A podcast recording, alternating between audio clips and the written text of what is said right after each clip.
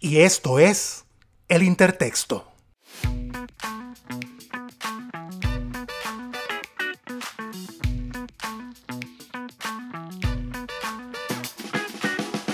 El Intertexto es un podcast de corte íntimo y social en donde exploramos la experiencia humana a través del arte y la literatura. Garantizamos un tema y una conversación funky, pero nuestro diálogo es polifónico, así que súbete al rizoma, abróchate el cinturón y acompáñanos a navegar en el lenguaje a través de El Intertexto. Bienvenidos amigos a otro episodio más del Intertexto. Nos acompañan las dos vedettes de la temporada las queridísimas Claudia Costagliola y Giovanna Rivero. ¿Cómo están, chicas? Muy bien, súper contenta de verlos, eh, porque bueno, deben saber tus seguidores que estamos ahora en Zoom. Sí, estamos ahora en Zoom, así Para, para aquellos que recuerdan, Claudia Costagliola nos acompañó en el episodio número 2, en donde conversamos sobre el SIDA en la literatura latinoamericana y Giovanna Rivero estuvo con nosotros en el episodio 3, en donde conversamos sobre escritura creativa y su nueva página web. Así que Giovanna está ofreciendo talleres de escritura creativa por internet, por si acaso alguien está interesado. Así que, Claudia, ¿cómo estás? Bien, muy bien, con mucha alegría por verlos después de tanto tiempo. Bueno, a ti, Antonio, te he visto más, pero Giovanna, conversábamos un poquito al principio que no nos veíamos desde antes del verano del hemisferio norte. Eh, hemos whatsappeado un par de veces, pero, pero no es lo mismo, ¿cierto? Así que es muy rico estar aquí, este trío dinámico en la ruta, en la ruta virtual. Nunca es lo mismo, y así como hay amigos que se reúnen a, a, beber o se reúnen a ver un partido de fútbol, nosotros como somos nerdos nos reunimos a escribir. Me gustó eso de nerdos. Sí, no, no nerdos y nerdas. Insoportablemente nerdos. Bueno, pero tampoco, ¿no? Las veces que nos hemos encontrado face to face ha sido con una botellita de vino de por medio. Sí, ¿verdad? Y después terminamos diciendo disparate. no, pero nosotros, desde que nos conocemos, ¿verdad? A mí siempre me ha gustado la idea de convocar una reunión para compartir lo que pues cada quien está escribiendo. Me parece una forma interesante primero de crecer, porque cuando eh, uno lee en voz alta el texto, pues eh, eso te ayuda más o menos a dimensionar lo que estás haciendo, pero también recibir la retroalimentación de otra persona que está escribiendo también cuentos, poemas o textos en general te ayuda también a canalizar tu creatividad. A mí siempre eso me ha fascinado y desde que nos conocemos siempre lo hemos hecho. Me acuerdo que cuando fuimos compañeros de estudios en Gainesville, en varias ocasiones nos reunimos en un apartamento a llevar lo que estábamos escribiendo o a veces nos reuníamos en downtown, ¿verdad? Para tomar un café y también compartir lo que escribíamos. Así que en esa onda nosotros hace unos meses habíamos coordinado una tertulia por internet, una, ¿verdad? Una tertulia por videoconferencia para explorar el concepto mandala en la escritura creativa. Y esto por Claudia, la propuesta la hizo Claudia. ¿Por qué hiciste la propuesta, Claudia?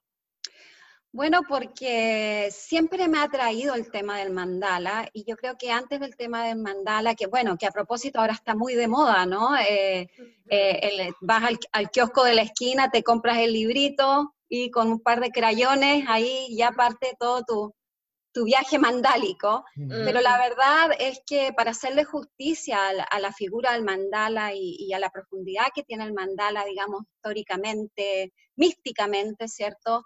Eh, yo lo conecto con otra, mm, otra em, eh, relación que tenía antes con el tema de los sueños, cuando yo era una adolescente, cuando estaba en la secundaria, eh, como era tan nerda también, ¿cierto? Leía eh, mucho sobre eh, Freud y Jung dentro de lo que podía entender el, el, símbolo de, de, los sueños, ¿cierto? Que Jung trabajó muchísimo y el tema de los arquetipos y un poco ir viendo cómo conectar esas figuras con tu propia vida, en, la, en la misma búsqueda que uno tiene, ¿cierto? Desde desde que uno se acuerda, de que uno tiene conciencia, ha empezado una búsqueda y, de alguna manera cómo relacionarse con ciertos, con ciertos síntomas, con ciertas pulsiones, ¿no? Y, yo creo que en esa sed que tenía yo y un poco en esa inocencia, llegué a Carl Jung y empecé un poco a, a investigar todo el tema de estos patrones, ¿no? Esta, esta especie de circularidad que se va dando eh, en, la vida y que se va conectando con la naturaleza, que se va conectando con el cosmos, que se va conectando con el arte, etcétera. Es algo bien griego en ese sentido, ¿no? Porque mm. eh, uno tiende a vivir una vida más bien fragmentada, ¿no? Mm. Y la verdad es que eh, el mandala es un poco este intento de eh, tratar de armonizar de alguna manera todos estos pedazos ¿no? que andan dando vueltas, no solamente por fuera, ¿cierto? Sino que más bien es un tema interior que va, digamos, de alguna manera se va proyectando. Y, el mandala es una especie, yo diría, de, eh, cuando, uno le, cuando uno se hace una especie de, em, ¿cómo se llama? Cuando uno tiene el diablo metido adentro. Em, exorcismo. Exorcismo, esa era la palabra que andaba buscando, gracias una especie de exorcismo, una especie de mantra, uno, uno como que en la vida va tejiendo su propio mantra sin quererlo. Y entonces el mandala, eh, ya que ha estado tan visible últimamente, yo digo, bueno, hay que hacerle justicia al mandala, tenemos que celebrar el mandala, tenemos que un poco em, tratar de eh, enhebrarlo, digamos, con, con, esa aguja vital que cada uno tiene, porque la verdad es que el mandala es distinto para todos nosotros, cada uno tiene su propio mandala, pero a la vez el cosmos en sí, digamos, como totalidad, es un mandala del cual todos somos parte. Entonces, por ahí fue, digamos, eh, em, eh, esta especie de, ser que yo tenía, ser vital, ¿no? De, acercarme al mandala, eh, no solamente como un concepto filosófico, místico, no sé, como quieras tú llamarlo, onírico, sino que también eh, practicarlo eh, y por qué no hacerlo con la escritura, ¿no? O sea, eh, por ejemplo, yo, el, texto que yo había preparado para esa reunión es una especie de mandala retórico, ¿no? Entonces, em, y, es un mandala, yo diría, un, poco estafador, porque es, es, es un anti-mandala quizás, ¿no? En el sentido de que uno también puede renegar del mandala, uno, uno pasa por ciertas, ciertas fases donde, de negación o de, o, de oscurantismo, digamos, donde eh, uno, uno, está totalmente eh, desperdigado como, como, ser, como verdad, y entonces eh, el mandala de alguna manera es eso también, ¿no? Es esa como, em, e, e, ese como especie de arco iris roto, ¿no? Esta especie de vidrio trizado. Y, y siento que el mandala también nos da pie para poder elaborar para poder elucidar, ¿cierto?, em, ideas que a simple vista están desconectadas. Yo creo que es un buen principio regulador, que es un buen conector, que es un buen, em, es un buen pegamento, digamos, que de alguna manera da una fluidez a un discurso y que de alguna manera también nos sirve para apaciguarnos, ¿cierto? Para, eh, también tiene un efecto catártico, ¿no? Yo creo que quizás sin darnos cuenta, siempre hemos estado en una especie de dinámica mandálica, pero no nos hemos dado cuenta, no le hemos puesto un nombre, por así decirlo. Entonces, eh, por ahí va, digamos, mi, búsqueda o, mi interrogante en torno a esta, a esta figura mandálica. Está muy bien. Cuando recibimos la consigna, Giovanna, ¿qué te vino a la mente? ¿Has trabajado con el concepto en algún momento? fue la... Eh, bueno, como dice Claudia, quizás todo el tiempo estamos insertos en una noción tal vez inconsciente del mandala, ¿no? Porque eh, el mundo onírico es mandálico, es un tejido constante que hacemos entre los símbolos que procesamos y lo que nos angustia, ¿no? Ese tejido entre la angustia y, y la capacidad de metabolizar eso es precisamente cómo enhebramos un mandala que nos contenga. Y para mí, uno, cuando eh, Claudia propuso este elemento motivador para que creemos algo, eh, yo pensé uno de los mandalas que, que siempre me ha apasionado es la astrología, ¿no? porque la astrología es este tejido astral en que, mm, por ejemplo, cuando la gente te dice, ay, yo soy escorpio y por eso eh, soy súper vengativo y no sé qué cuánto, ¿no? Y de repente viene una verdadera sabiduría astrológica que es tan antigua como la cultura occidental y en otras culturas también no occidentales. Y te dice, bueno, eso no es así. uno mismo es un mandala de todos los astros. Hay de, de todas esas fuerzas cósmicas, tenemos un poco. Todos tenemos un aspecto escorpiónico, plutónico, saturnal, todos tenemos como una vocación inmensa, que es lo, de Neptuno. Entonces, tener como estas marcas de las energías astrales es para mí como que el genoma del espíritu es ya un mandala, ¿no?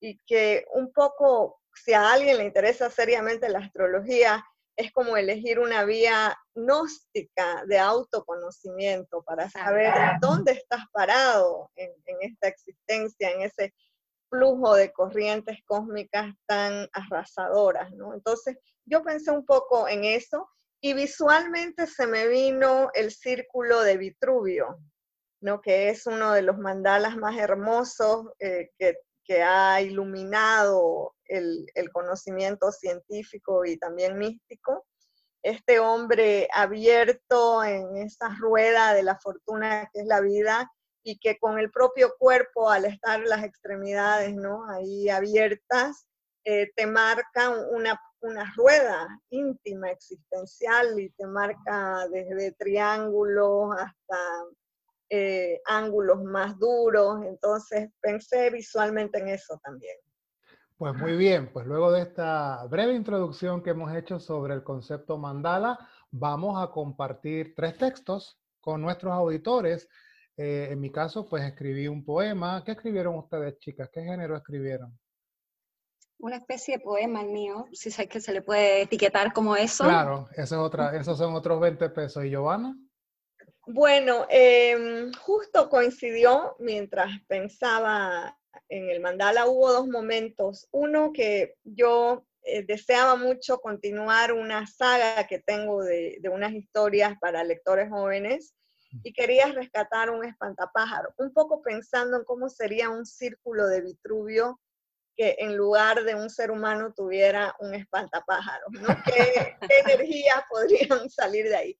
Y luego radicalicé un poco mi propuesta, como al final no tuvimos esa reunión, entonces tuve como esa postergación me dio la oportunidad de darle otro tinte porque ocurrieron los incendios en la Amazonia, en la Chiquitania, y todo eso hizo que mi espantapájaros atravesara una mirada del mandala eh, muy adolorida, ¿no? Porque las escalas ecológicas están alteradas, los ecosistemas están tan dañados que son los primeros mandalas orgánicos.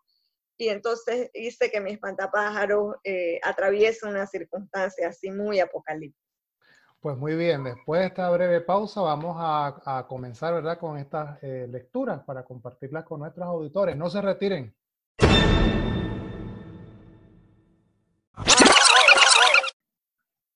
De vuelta aquí. Eh, Claudia, eres nuestra primera lectora. ¿Qué nos vas a compartir? Bueno, yo les voy a compartir una especie de poema porque la verdad es que eh, como les decía, eh, es un intento de, dibujar un mandala retórico eh, que está inspirado un poco en lo profano, eh, en lo interior, es una especie de zambullida interior amplificada por mi momento favorito, que es el insomnio, es decir, de madrugada, altas horas de, la madrugada, porque para mí la, la, escritura en la madrugada, en ese vacío, digamos, en este in-between que genera que genera el insomnio, que no estás ni 100% despierta ni 100% dormida, ¿cierto? Y, que de alguna manera tu mente, tu conciencia y tu inconsciencia está eh, un poco difusa y confusa, no está ni alerta, tampoco está tan dormida. Entonces, em, como les decía, es una especie de catarse, una especie de explosión, ¿no? Eh, y bueno, también, eh, y, es lo último que digo para que ustedes lo descubran por sí mismos, pero es una especie de oda sarcástica el mandala, pero que la sabiduría del mandala al finalmente, ¿cierto?, eh, te pega la bofetada, ¿no? Y te dice, bueno, mandala igual, ¿no? Per se. Así que se los leo sin más introducciones. Se llama Ayuno de Sueño o simplemente mandala. Meditación nebulosa con pinta de cuija. Cirrus rasgado, alfombra mojada. Cae a pique, al vacío desbordado, de nada que nadea, de limón que no da jugo, un fiasco. Mandala con un ala rota, taza que cojea de una oreja sorda, desmembrada, desafinada, un poco molestosa, definitivamente puntillosa. Hueco azul, girasol que se abre hacia adentro, que quema como un mandala brillante con olor a puesta de sol y sombrero de copa aplastada. Mandala con sandalias, con sonrisa a medias, rasgado, desmedido y vuelto a desmembrar, húmedo y morado. Miedo de túnel o pasillo de iglesia, mirada de gargajo, colijunto, zapato embarrado, bragas de metal y monedas de plástico. Nada que ver con un mandala.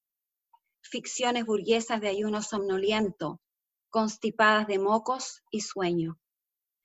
Mandalas transparentes, invisibles, camuflados, me disfrazo de mandala, me escondo debajo de una piedra y molesto la punta del zapato, punta afilada, lengua filuda y paciencia de desierto.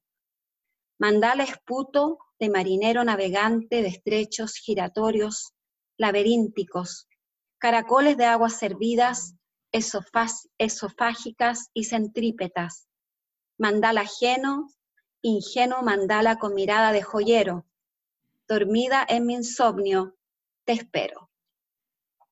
Wow. qué hermoso. Hermoso, Claudia. hermoso poema. Intenso. Sí, la, la, verdad es que em, cuando lo leí en voz alta me di cuenta de la musicalidad que tenía el poema y, y, que tiene eh, eh, todo este, este, espejismo circular, ¿no? Em, y lo otro que, como les decía, era una especie de, de, reto al mandala, de confrontar al mandala, de arrinconarlo y como que pedirle cuenta, ¿no? De por qué te tiene en esa cuerda floja el, mandala. Y un poco también sarcástico, ¿no? Hay un sarcasmo que atraviesa eh, desde mi punto de vista, ¿no? Pero por otro Perdona que te corte, me gusta mucho esa eh, adjetivación eh, de los sustantivos, esa, esa creando como pequeñas paradojas, ¿verdad? Y es en esas pequeñas paradojas, en esas zonas grises, en donde está o están las verdades que estás intentando comunicar, ¿no? Ese sarcasmo, como cuando dicen monedas de plástico. Me encantó. Y se puede sentir también eh, la energía del insomnio, ¿no? Que es una especie de lucidez desesperada, porque cuando todos duermen y uno está despierto, involuntariamente despierto, es como que la conciencia, como en la naranja mecánica, está obligada a mirar el mundo. Exacto. hacer algo con esa mirada, ¿no? Exacto. no te vuelves loca. Eso, sí.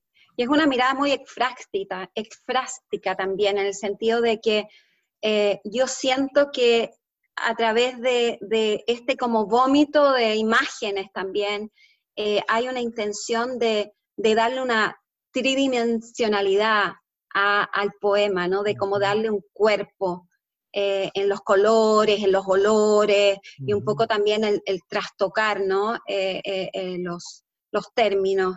La verdad es que esto salió como inspirado en un mandala precisamente que, que tenía, que tenía a mano, y, yo creo, como dice Giovanna, fue también esta frustración de no poder conciliar el sueño, ¿no? Y, toda esa rabia, bueno, se, tradujo en, un reclamo y en un llanto y finalmente en una, especie de pacto, ¿no? Con el mandala. Sí, fíjate que en el episodio, hace dos episodios con Giovanna hablábamos del formato, que el formato nace, ¿verdad? Que a veces nos sentamos a escribir y no necesariamente nos sentamos a escribir un género, sino que eso ocurre después, ¿verdad? Categorizamos el texto de cierta manera. Cuando escribes, ¿verdad? Porque te, he leído en las últimas semanas en un blog que recientemente reabres, porque reabre sus puertas como un antiguo ah, restaurante. No sabía eso. Sí, sí, la primicia, La primicia. Claudia ha tenido un blog que abre y cierra, así como los restaurantes, ¿verdad? como los restaurantes hipsters. Ah, exactamente. Entonces, la este decoración, así le, le, cuelgo unos cuadros diferentes. Entonces, en este, en, este, en este nuevo corte de cinta que hubo este año, ¿verdad? En el 2019, has publicado varios textos que yo podría, digamos, categorizar como poemas. Pero en el momento en el que pierdes el sueño y enfrentas esa hoja y vas a escribir, en este caso a partir del concepto mandala, ¿estás pensando en el formato o estás pensando simplemente en generar una estética o estabas pensando en el concepto? ¿Qué estabas pensando?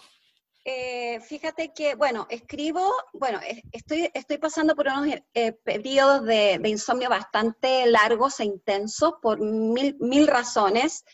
Entonces, eh, trato de aprovechar esas instancias para escribir, pero también me pasa que a veces me despierto, y así cuál cuál época romántica, ¿no? Me despierto como que casi con el, con el vómito aquí en la boca, ¿no?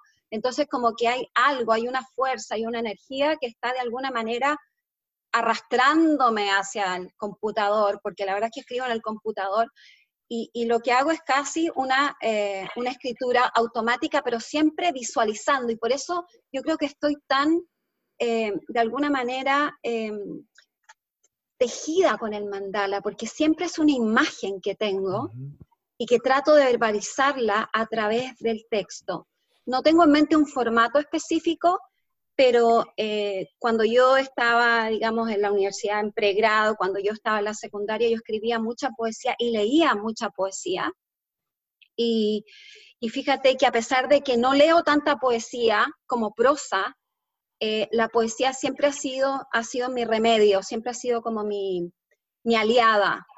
Y en ese sentido, eh, yo te podría decir, hay, un, hay una fuerza creadora hay una imagen, eh, pero no está todo, digamos, no está todo armado, no está todo planeado, así como quizás eh, un profesional, ¿cierto? Lo haría. Lo que me gusta de tu texto es que nos regala una cantidad eh, amplia de imágenes que no, que no se me apetece descifrar es lo interesante. Cuando escucho las metáforas, escucho la, composición de palabras, no quiero saber qué hay detrás, porque la, composición en sí misma es bella. Entonces, pero claro, a, mucha gente siempre le gusta saber qué hay detrás. a mí no necesariamente quiera, ¿verdad? Saber qué hay detrás cuando un texto escrito de esta manera. Así que... Que el lenguaje se mantenga ahí subvertido, ¿no? Correcto. no tratemos de acomodarlo en una lógica, sino que aceptemos justamente esa rebeldía del lenguaje. Correcto, correcto. Bueno, Claudia, muchas gracias. Vamos a hacer una pequeña pausa y regresamos para escuchar el texto de Giovanna.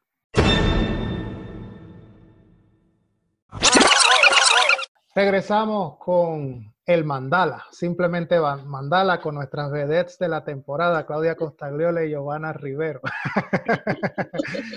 Eh, estamos compartiendo texto, Claudia nos compartió eh, un texto poético, digamos, por categorizarlo, un poema. Ahora Giovanna nos va a compartir el texto que nos presentó en el primer segmento, ¿cierto? Sí, voy a leerles un avance de, creo que es una novela, por llamarlo de algún modo, ya que estamos evadiendo los nichos de los géneros, pero digamos que es una novelita corta que tiene como protagonista un espantapájaros. Esta novela todavía no tiene título, es decir, que si nuestros oyentes quieren ayudarme a titularla, pues bienvenidos. Pueden enviarnos un mensaje de voz y nosotros con, mucho gusto se lo hago llegar a Giovanna. Hacemos un concurso, Giovanna. el título, el nombre de este mandala. Bueno, comienza así. ¡Caca! exclamó Antonio, sin poder sacudirse la pasta tibia que le bajaba desde el pelo, por la frente, con serias amenazas de escurrírsele por la naricita chata y metérsele en la boca. Tenía los brazos extendidos y no había nadie en todas aquellas hectáreas despellejadas que pudiera ayudarlo. Iba a comer mierda como si se tratara de uno de esos bichitos que se alimentan de lo peor. Etores creyó recordar que los llamaban. El pájaro que lo había cagado siguió su vuelo. se hizo un punto diminuto en el cielo. Cada vez eran menos, pero solo en este caso era mejor así. Una vez, hacía mucho, había tenido que sufrir la descarga sideral de una bandada de loritos. Esos eran tiempos ya muy lejanos. Ahora, lo único que podías distinguir con seguridad eran drones. Antonio meneó un poco su cabeza. Recién entonces prestó atención al pastizal, al cielo sucio, a la casa que no era más que un animal muerto en esa línea llena de tristeza que era el horizonte. Antonio estaba definitivamente deprimido. Y no era para menos, había dormido demasiado. Desde que sus amigos se habían marchado de la hacienda y la sequía y la ceniza persistente habían aniquilado los cultivos, él había caído en ese sopor automático que caen los espantapájaros cuando no están trabajando. ¿Cuánto tiempo habría pasado? ¿Un año? ¿Dos años? ¿Cien años? Si no era más que una mediocre cenicienta del trópico, con la sutil diferencia de que a él nadie venía a despertarlo con un beso. Había regresado a la fosforescencia de la realidad gracias al fortuito excremento de un pájaro. Eso sí era un destino. Pero bueno, aquí estaba, despierto y humillado, en el mismo lugar donde lo habían dejado. Extrañaba a Irene, Alexandra y Erland. Todavía podía escuchar sus risas rebotando en la superficie del río o escapando de los castigos de Kika. Había comenzado a quererlos por gratitud, los tres chicos le habían salvado la vida la noche de la tormenta del siglo, la tormenta salvadora, la que había rescatado del fuego algunas hectáreas. El precio de ese aguacero, sin embargo, lo había pagado él, cuando aquel rayo le achicharró el relleno de la panza y le calcinó su envidiable melena de paja. Irene le había brindado los primeros auxilios, remendándolo con el agujón que en ese entonces Kika usaba para sellar los costales de arroz. Erland le había entablillado el brazo izquierdo y Alexandra hasta le había puesto una papa en el pecho, pues quien fuese que había creado a Toño, como le llamaban los chicos, había olvidado lo más importante, el corazón. Era una criatura demasiado imperfecta. Pero semejante falta podía corregirse, había pensado la niña. Claro que su primera intención fue injertarle una manzana, un corazón digno, y seamos sinceros, un corazón un poco cliché. De todas maneras, en la casa de Kika solo se comía las frutas que daba la propia tierra, y allí abundaban los limones, las naranjas, las mandarinas, los guapuruces y los achachairús todas frutas demasiado salvajes para quedarse quieta en el pecho de un espantapájaros. Ponele una papa, sugirió Irene. ¿Una papa? ¿Por qué no? Un corazón que es blanco por dentro, marrón por fuera, es un corazón que aguanta todo, dijo Erland. La papa que Alexandra le trasplantó alcanzaba para preparar un puré para dos personas, pero Antonio era fuerte y soportó el nuevo peso que supuestamente perfeccionaba su existencia. La papa nunca acunó gusanitos. Al contrario, se deshidrató como esas papas andinas convertidas en chuños por el poder del sol. Así, hecha un ovillito, la papa corazón de Antonio le enseñó lo terrible que eran los sentimientos. Muchas veces Antonio pensó que su vida había sido mejor, menos complicada, sin esa papa asquerosa, disecada que le latía en el tórax de lana. Voy a hacer un salto para leer una parte de, Toño que es muy delirante. Toño se cree poeta, ¿no? Por culpa de la papa. Los años que había dormido a merced de ese sopor que provocaban las casas abandonadas, los restos, digamos, arqueológicos de la infancia, esos años en que Toño intentaba liberarse de la longitud de onda en la que lo ponía su papa corazón, no habían sido en vano. Toño había ido convirtiéndose en un poeta. Incluso hacía poesías en sueños. En uno de sus sueños había vuelto a experimentar el trauma a causa de aquella paraba que lo había ridiculizado en frente de todos los árboles y todos los pájaros. y esto es lo que, lo que Toño escribe, ¿no? Como este texto está en proceso, está muy accidentado, pero bueno, esto es lo que Toño escribe. Cuando llueve parece humano. Naraní, naraná. Eso le había cantado una pájara, endulzándole el oído. Fue un piropo, sin duda, pero también una trampa. Era un haiku, un haiku antiguo que la pájara había aprendido y que usaba cuando quería embrujar espantapájaros y entonces desplomarse libre, vertical, llena de felicidad y de lascivia sobre las perlas tibias y pulposas de maíz. Y fue así como las hormigas sigilosas invadieron calladitas los oídos de Antonín, que así lo llamaba la pájara, que no se decidía entre si ser italiana o japonesa, o wi o wa, Antonín Antowa. Las hormigas laboriosas, ya sabemos, hicieron de las suyas en la cabeza de Antowa. Trazaron túneles por donde les robaron algunas ideas, las más locas, y a cambio le dejaron sueños diminutos que le provocaban cosquillas y espejismos.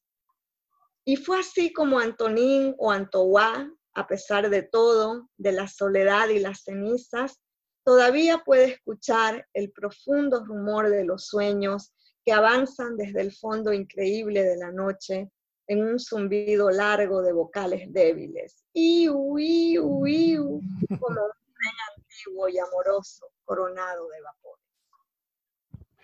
bravo, muy bien. Bravo. Muy bien, Gracias, chicos. Bueno, ahí va, Antonín tiene muchas más cosas, pero bueno, esa es una muestra de, la vida de Antonín. Dan ganas de seguir escuchando, ¿no? Yo me imaginaba así tapadita en un día de lluvia, Giovanna Mami Giovanna leyendo ahí. Mami Gallina Giovanna. Eh, tengo dos, comentarios. Eh, me encantó la atmósfera, ¿no? Es una atmósfera muy, muy mágica, muy cercana, como que uno se siente metido en, el, en la historia. O sea, pude visualizar perfectamente a, este, a este Toñito.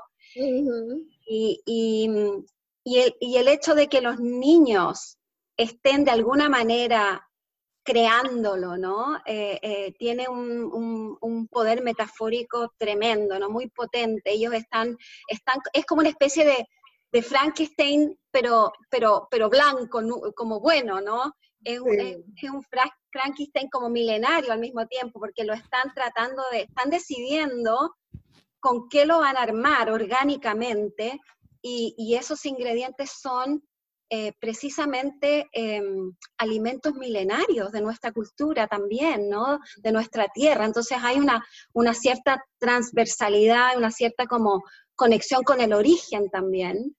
Eh, y luego además el hecho de que se haya como, eh, lo hayan alimentado, lo le hayan proveído de un alma papa, que lo convierte en poeta, es decir, es unirse más hacia atrás, más hacia adentro de ese mandala, ¿no? Eh, casi como al, a llegar al código eh, eh, del, mandala y, me pareció hermosísima esa imagen de las hormigas que a cambio le van dejando sueños, creo que eran chiquititos. Lo encontré adorable, esa imagen, adorable y muy profunda. O sea, sí, es como, es como ir, ir por un laberinto también, ¿no? Pero un laberinto, un laberinto donde donde la naturaleza y lo humano, ¿cierto?, están de alguna manera como, como muy mezclados y, en una armonía muy bonita, muy, muy de niño también. Me gustó esa inocencia también del registro. Sí, sí, sí. Sí, la verdad es que es increíble, ya hablando de la escritura misma, como una de las cosas que a mí más me da felicidad es escribir pensando en en una sensibilidad o en una inteligencia que tiene otros códigos, ¿no? Que son los lectores jóvenes y, los lectores más chicos. Este tipo de escritura es para mí la más exigente porque no podés ser condescendiente y decir, ay, como es niño no va a entender esto, o, le tengo que traducir esta metáfora. Y sin embargo, no, más bien estás entrando a un pacto de absoluta libertad porque justamente son esas sensibilidades las que no van a cuestionar tu delirio Entonces, es, muy bonito poder tener, eh, digamos, darte la libertad de escribir para, ¿no? para ese tipo de lectoras, de lectores. Sí, a mí me parecía la papa un elemento sagrado.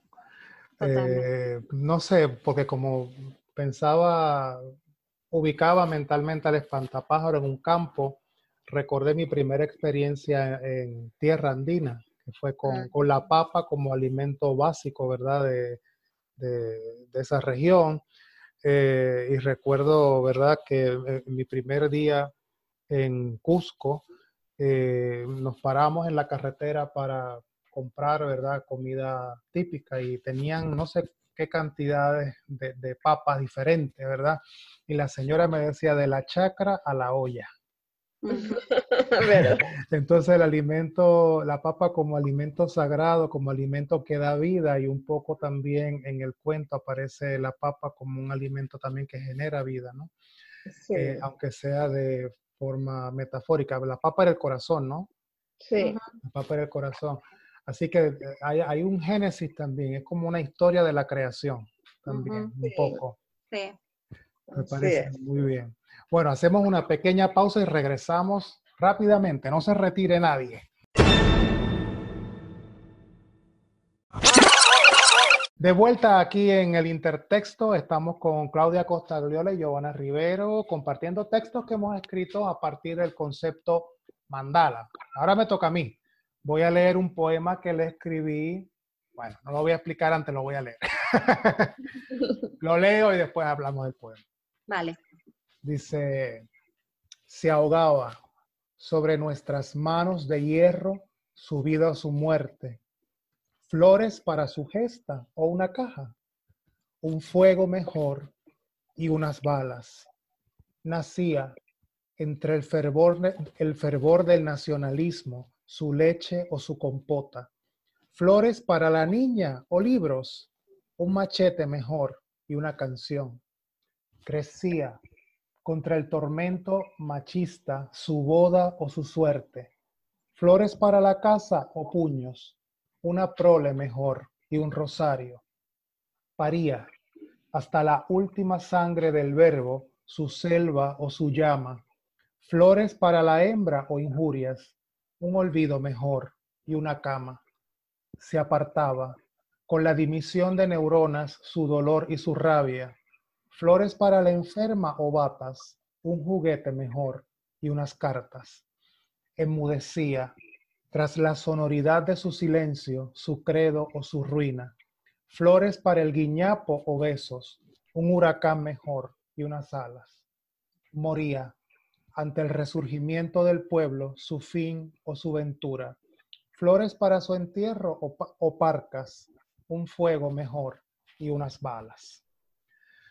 Bueno, es un poema ¿verdad? Porque cuando pensaba en, el concepto mandala, eh, se me figuraba un poco la circularidad. A mí me gusta mucho la idea de que todo está ocurriendo a la misma vez, pero nosotros no tenemos la capacidad de, de darnos cuenta, ¿no? Nosotros percibimos la vida a partir de pequeños fragmentos, pero a mí se me antoja pensar que la Edad Media y el siglo XXI están ocurriendo a la misma vez. Creo que somos tan finitos y, nuestra relación con el tiempo es tan accidentada que nosotros no tenemos esa capacidad. Entonces, eh, ahora en el verano coincidía esta asignación que nos autoimpusimos con una eh, crisis de salud de mi mamá. Entonces, yo quería un poco combinar la asignación con la experiencia personal que teníamos. Y, a mi mamá, cuando la miro desde, desde afuera, me puedo, eh, digamos, desprender emocionalmente de su situación. Es un personaje interesante porque mi mamá en su juventud fue nacionalista. Ella estuvo en movimientos nacionalistas, movimientos independentistas. O sea, tenía eh, una ideología eh, muy, muy clara, muy liberal. Y esto en en, el contexto de, la situación colonial puertorriqueña. Y, ella me contaba que, por ejemplo, en la escuela superior ella estaba activa en las huelgas, que mi papá también era de los tirapiedras y que, que prendían en fuego, ¿verdad? Salones, basureros. Eh, entonces, eso de alguna manera marcó mi infancia en términos de relatos, ese, ese fervor, ese fuego. Sin embargo, a pesar de todo ese fuego, ella terminó eh, asumiendo una línea más tradicional, que fue el matrimonio, ¿verdad? Y la devoción por un marido que no fue el mejor, y finalmente se inmoló, ¿verdad? Con eh, la crisis que le produjo ir en contra un poco de, su, de, esa naturaleza, eh, le adelantó una enfermedad que posiblemente de todas maneras iba a sufrir, pero le comenzó a los 46 años, muy joven. Así que yo creo que todas estas eh, ansiedades y todos estos estreses que ella pasó luego, ¿verdad? En su matrimonio, adelantaron esos síntomas. Y ahora yo la veo en la cama y yo digo, qué rápido, qué rápido se fueron estos años que la tuve en salud. Y pienso que quizás ella en esa cama revive de alguna manera toda esa vida, cuando ella podía caminar, cuando podía hablar, cuando podía pensar. Y que todo esto se está repitiendo en vida como un anticipo a la muerte. ¿No? Como si fuera una película que está mirando de todo lo que ha vivido. Y por ahí se me antojó, eh, se me antojó que este era un poco su mandala, esta circularidad de momentos que ella quizás o que todos no podemos eh, mirar como un todo y nos tenemos que enfocar en los fragmentos y ahora ya está en el fragmento de la, de la cama, ¿verdad? el fragmento anterior a la muerte, pero desde ahí seguro que está evaluando todas esas etapas. Entonces, me gusta mucho esa idea y la quise eh, retratar en la forma de este texto que categorizo como, como un poema. Eh, y bueno, no sé qué les parece a ustedes. Muy hermoso, me parece de, una, además que está el dolor, pero has usado un tono irónico y, y eso siempre hace que el dolor se vuelva como extraño, ¿no? Como un ruido que no sabes de dónde viene. me gustó mucho esa disonancia que produce el dolor entre, por ejemplo, ¿qué querés pan? No, mejor dame una muñeca. Es como esa bifurcación de los sentidos me parece muy interesante. A mí también me gustó mucho eh, y, y, un poco también el tema del dolor. Yo creo que de alguna manera le devolviste en, este, en esta especie de, de diálogo, porque hay, como dos líneas, digamos, dos discursos que se van encontrando, que es como quizás, por decirlo así, de una manera binaria, presente-pasado, pero en, esa ironía, en, esa, en, ese dolor irónico y en ese dolor hiriente, de alguna manera le estás transfiriendo esa fuerza y esa pasión a lo mejor de su primer tiempo, ¿no? Eh, y yo más que circular, fíjate, lo vi como una especie de laberinto, una especie de espiral, es decir, una circularidad como la plantearía Platón, por ejemplo, ¿no? Que no es el eterno retorno de Nietzsche, sino que es como volver a un punto, pero avanzar en otra línea, digamos, ¿no? Y retomar eso y agarrar eso y así, que al final se torna una especie de huracán, ¿no? Eh, y lo otro fue el misterio el misterio, ese como halo de misterio, porque la verdad es que eh, un mandala yo lo veo como un espejo, pero también lo veo como la necesidad de recuperar una cierta integridad, ¿no? Hay como, hay como, es como una especie de esperanza, así como con el tiempo, que uno trata de, de, de, trasvasijar esa, esa como simultaneidad, que nunca lo podemos hacer, ¿no? Porque eh, tendríamos que ser un poco magos también, ¿no? Pero por lo menos al imaginarlo, ¿cierto? Estamos tratando de, por lo menos, eh, llevar al papel o, hacerlo verbo, ¿no? Hacerlo letra. Eh, de alguna manera y, capturar esa esencia. Entonces yo creo que la belleza de tu poema tiene eso, precisamente esa energía, esa intención y también por mucha empatía, y eso es un acto de mucho amor, ¿no? La empatía de, imaginar, ¿no? ¿Qué está pasando por esa madre, esa mujer, esa amante silenciosa, con la vista perdida, que tú ves en la cama, ¿no? Me pareció muy, muy poderoso, muy poderoso tu poema. Sí, y las estrofas, cuando lees el poema, ¿verdad? Eh, sobre la hoja lo lees, eh, son estrofas cortas, ¿verdad? Claro. Eh, últimamente cuando escribo poemas tiendo a la síntesis. Antes escribía poemas más largos. Creo que, que en ese sentido para mí ha sido un paso al frente, sintetizar. Sin embargo, ahora quiero escribir narrativa. y, ahora, y que Giovanna me está ayudando con, con, eso. Quiero explorar la narrativa, a ver si puedo, digamos, diluir un poco esas ideas que me vienen a la mente cuando pienso, ¿verdad?, en temas que quiero, que quiero contar. Eh, pero está muy bien, está muy bien. Ha sido un ejercicio interesante este del mandala. Gracias, Claudia, por hacernos esa oferta. Eh, sí, eh, la verdad que...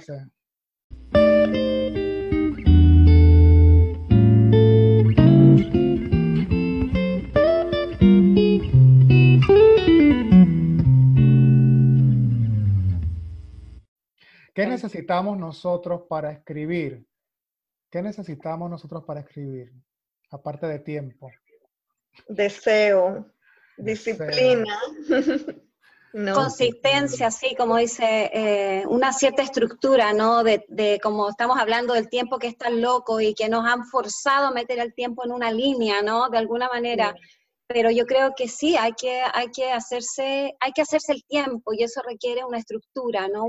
y eso que decís, Claudia, me hace recuerdo, leí una entrevista, no recuerdo si era a Gonzalo Garcés, que es escritor chileno justamente, creo que era él, y él hablaba un poco eh, de la magia de la escritura como un laboratorio que crea tiempo y de la magia de la lectura, ¿no? Y daba el ejemplo de que cuando leemos algo que, que te encanta, eh, no sentís el paso del tiempo, ¿no? Se suspende el reloj. Y esa suspensión de la linealidad del tiempo es una experiencia muy cuántica. Exacto. Entonces, la escritura hace lo mismo, de algún modo se abre tiempo en, en ese, en, en, esa agenda llena de cuadritos que es la vida la escritura irrumpe y se abre tiempo si uno permite que así sea, ¿no? Pero si le cerras esa posibilidad, pues nunca vas a Exacto, y además, eh, para, sumar a, para sumarme a ese argumento tuyo que lo encuentro muy, muy cierto, eh, también nosotros tenemos la posibilidad de jugar con los espacios que hay dentro de los, del texto, me refiero al formato, ¿no? Hay distintas formas de presentar ese discurso y, y, y hay ejemplos muy interesantes eh, en algunos escritores latinoamericanos donde, por ejemplo, usan las, las citas de pie de página para saltarse los tiempos, o meten textos dentro de textos, etcétera, etcétera. Entonces hay formas, hay formas en las que nosotros podemos crear esa ilusión de simultaneidad, eh, que, que, hay que descubrirlas, que hay que reensamblarlas, digamos, y, y, un poco hacer eso que decía Borges, ¿no? De aprovechar toda esa herencia ¿cierto? Y tratar de actualizarla en cada texto que vamos escribiendo, ¿no? Y quizás abolir los géneros y crear géneros nuevos que se vayan inventando solos a medida que los vamos escribiendo, ¿no? Sí, eh, ahora para cerrar me gustaría, ¿verdad? En esta misma línea de la escritura creativa, literatura y la literatura como ese espacio eh, que nos saca del tiempo. Una vez estaba haciendo compras eh, y me encontré con un amigo de mi abuelo, que en paz descanse, me preguntó, entre muchas cosas, ¿qué estudias? Eso fue hace años. Literatura, le contesté. ¿Y para qué sirve eso? Me preguntó. ¿Con qué se come? ¿Con qué se come? pero él me dijo, pero en un tono eh, como autoritario, ¿verdad? Eh, ¿Para qué sirve? Porque quien estudia enfermería es enfermero, quien estudia ingeniería es ingeniero, pero quien estudia literatura, ¿qué es? ¿Qué hace? Loco. la pregunta me descolocó, pero tenía una respuesta. Yo le dije, miren, nosotros los, los que estudiamos literatura estamos constantemente explorando eh, el pensamiento humano, ¿verdad? Vamos escudriñando, ver cómo, cómo la humanidad está pensando y a partir de esos pensamientos se generan eh, filosofías que generan políticas, que generan leyes, etc. O sea, es, es, una acción en cadena desde la filosofía y las letras en donde exploramos la experiencia humana. Pero era como si lo hubiera dicho, la pared es blanca, o sea, nada, no, nada que ver. Ahora, me preocupa, ¿verdad?, que he visto una tendencia hacia eh, una tendencia de los chicos más jóvenes a no querer matricular, por ejemplo, cursos de literatura, querer matricular cursos de estudios culturales o, cursos de lingüística. ¿A qué se debe esta tendencia de no querer, por ejemplo, estudiar la literatura formalmente? ¿Qué, qué piensan ustedes de eso? A mm. ver, eh, Giovanna, ¿quién dispara primero? y esto está en Estados Unidos, estoy hablando de Estados Unidos, ah, no en otros países. Vamos a contextualizarlo para los bueno, yo creo que, sepan que es aquí en Estados Unidos. Ya, vale. Yo creo que eh, la pregunta hay que hacerla, eh, hay que hacérsela. Hay que hacérsela en, en, en, cada, cada, contexto es diferente, la historia se va actualizando. Entonces, eh, que te hayan hecho esa pregunta en los años 80, que te la, te la, hagan en los años 90, que te la hagan ahora, la respuesta va a ser muy diferente. Y yo te diría hoy día, no es que la gente no esté estudiando literatura, es que se está estudiando de otra manera. Hoy día quizás no, sé, no es literatura, es algo mucho más transversal, porque nosotros decimos, yo estudio literatura, pero resulta que al final estás leyendo filosofía, estás echando mano sociología, antropología, incluso ciencias, ¿cierto? Cuando estamos hablando, ¿cierto?, de expresiones cuánticas, cuando estamos hablando de la música de las esferas, estamos llamando a Platón, estamos hablando de Freud, de Jung, hoy día hablamos de Jung, yo en realidad me tuve que como que eh, casi que autorreprimirme para no tener que lanzarme con el tema de los arquetipos y todo eso, y ya estamos en la mitología y etcétera, etcétera, ¿no? Etnografía, en fin. Entonces yo creo que eh, tenemos que ser más griegos en ese sentido, tenemos que ser más interdisciplinarios, y hoy día no es literatura, sino que es quizás humanidades, ¿cierto? Es algo mucho más amplio, porque no podemos cuadricular el mundo, porque el mundo no es cuadriculado, el mundo es. Es un montón de cosas. Entonces, eh, y ese señor te está preguntando eso desde su ideología, desde su visión de mundo también. Entonces tú le puedes dar una respuesta que a lo mejor la puedes acomodar para que él la entienda desde su nicho o puedes darle una respuesta quizás un poquito más, digamos, eh, trascendental o un, poquito más inter, inter, eh, interdiálogo, interdisciplina, ¿no? Y hoy día, hoy día creo que tenemos que acomodarnos a los formatos que el público de hoy, la, la, sociedad de hoy nos está pidiendo. Y no basta con estudiar literatura, no basta que yo me acuerdo, yo estudié latín dos años. Hoy día nos sirve el latín, quizás tengamos que estudiar también griego, quizás tendremos que hacer, eh, no sé, Giovanna, astrología, a lo mejor eh, eh, tenemos que estudiar la teoría de los fractales para entender un poco la perspectiva. O sea, yo creo que va por ahí el tema. Y no tenerle miedo a la cultura de la calle. O sea, vamos, entonces, eh, hay que atravesar eh, estos fantasmas, estos cánones, estos, estas grandes clases, estas grandes, digamos, podios donde estaba el, profesor por arriba y los estudiantes por abajo. Hoy día nosotros entendemos que incluso la enseñanza está cambiando, la forma de percibir la educación está cambiando. Yo creo que eso es importante pensar, no, no, no, este pensamiento de la literatura se enseña de esta manera. Yo creo que tenemos que quebrar eso. Hay que quebrar eso. Sí, fíjate que el, otro día posté en mi muro de Facebook una noticia que me gustó mucho sobre la ciencia ficción china, que en este momento es toda una ola eh, de imaginación que está como conquistando otros campos culturales, ¿no? Y eh, una de las cosas ah, que, que consideran es un factor de éxito de esta super crecimiento y difusión de la ciencia ficción china es que en la imaginación de, la cultura china contemporánea, no hay en realidad una línea divisoria tajante entre lo que es la imaginación de ficción y la imaginación, por decirte, científica o de cada día, ¿no? Sino que esto, es, esta codificación simbólica del mundo llega a tocarse y afectarse recíprocamente. Entonces, lo que escritores chinos del siglo XXI están como visualizando sobre la carrera espacial de este siglo, que está tremenda, ¿no? Tenemos proyectos muy concretos para instalarnos en Marte. Eh, eso de algún modo está abriendo preguntas de investigación en el campo de la ciencia.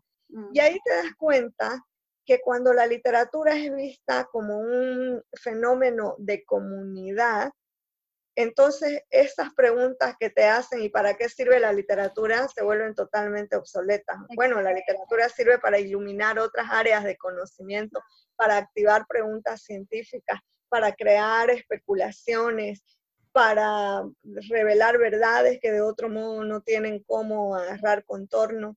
O sea, sirve para pensar y con eso ya estamos en todos los planos del conocimiento y la nociología. Yo creo que la palabra clave, si es que estuviéramos en una sesión de Plaza Sésamo, sería relativizar. relativizar. Yo creo que yo creo que da lo mismo. Es como si tú quieres pensarlo en cuadriculado, ¿no? Es como eh, es como la figura cartesiana, que tú metes una cosa y, sale otra. Yo creo que da lo mismo por donde entres.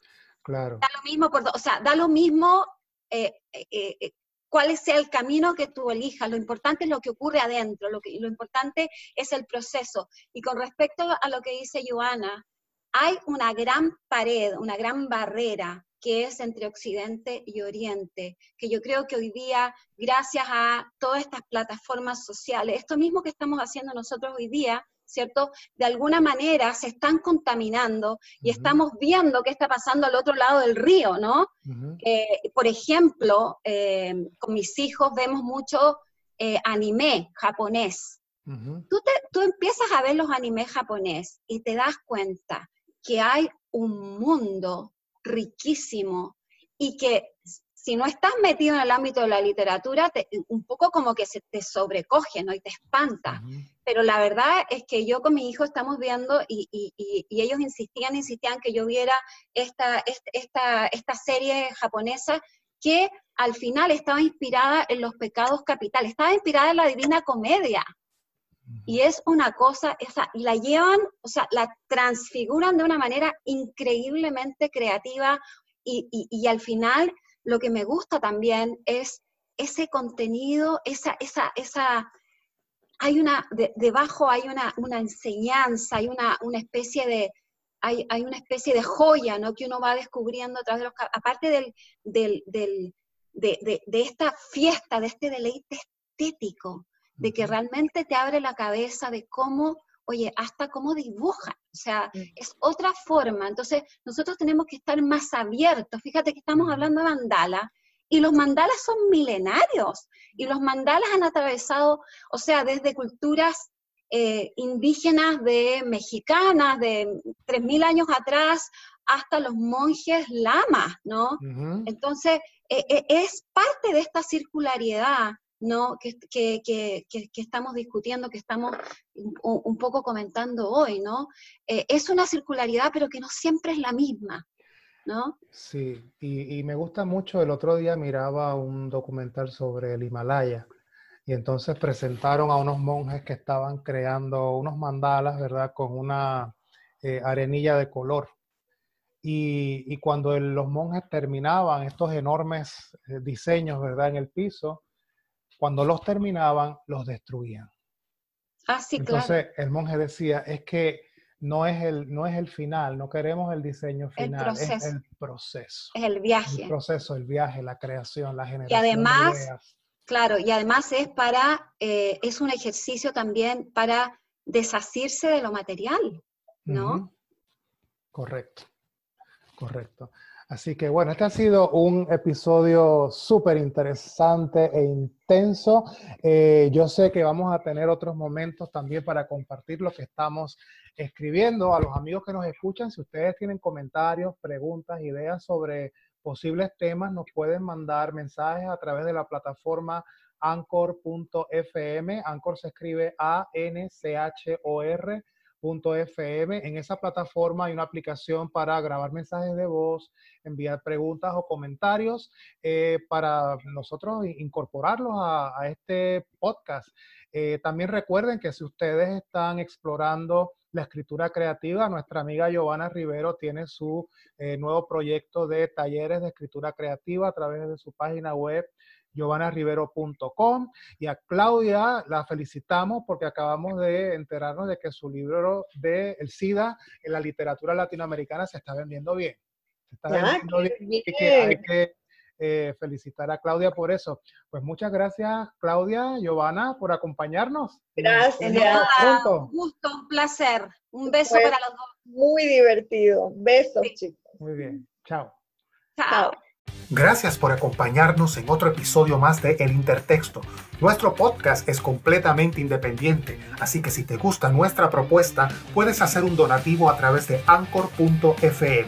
Comparte el episodio en tus redes sociales, síguenos en nuestra cuenta de Instagram y envíanos sugerencias de temas, preguntas o comentarios. Hasta el próximo episodio. Chao.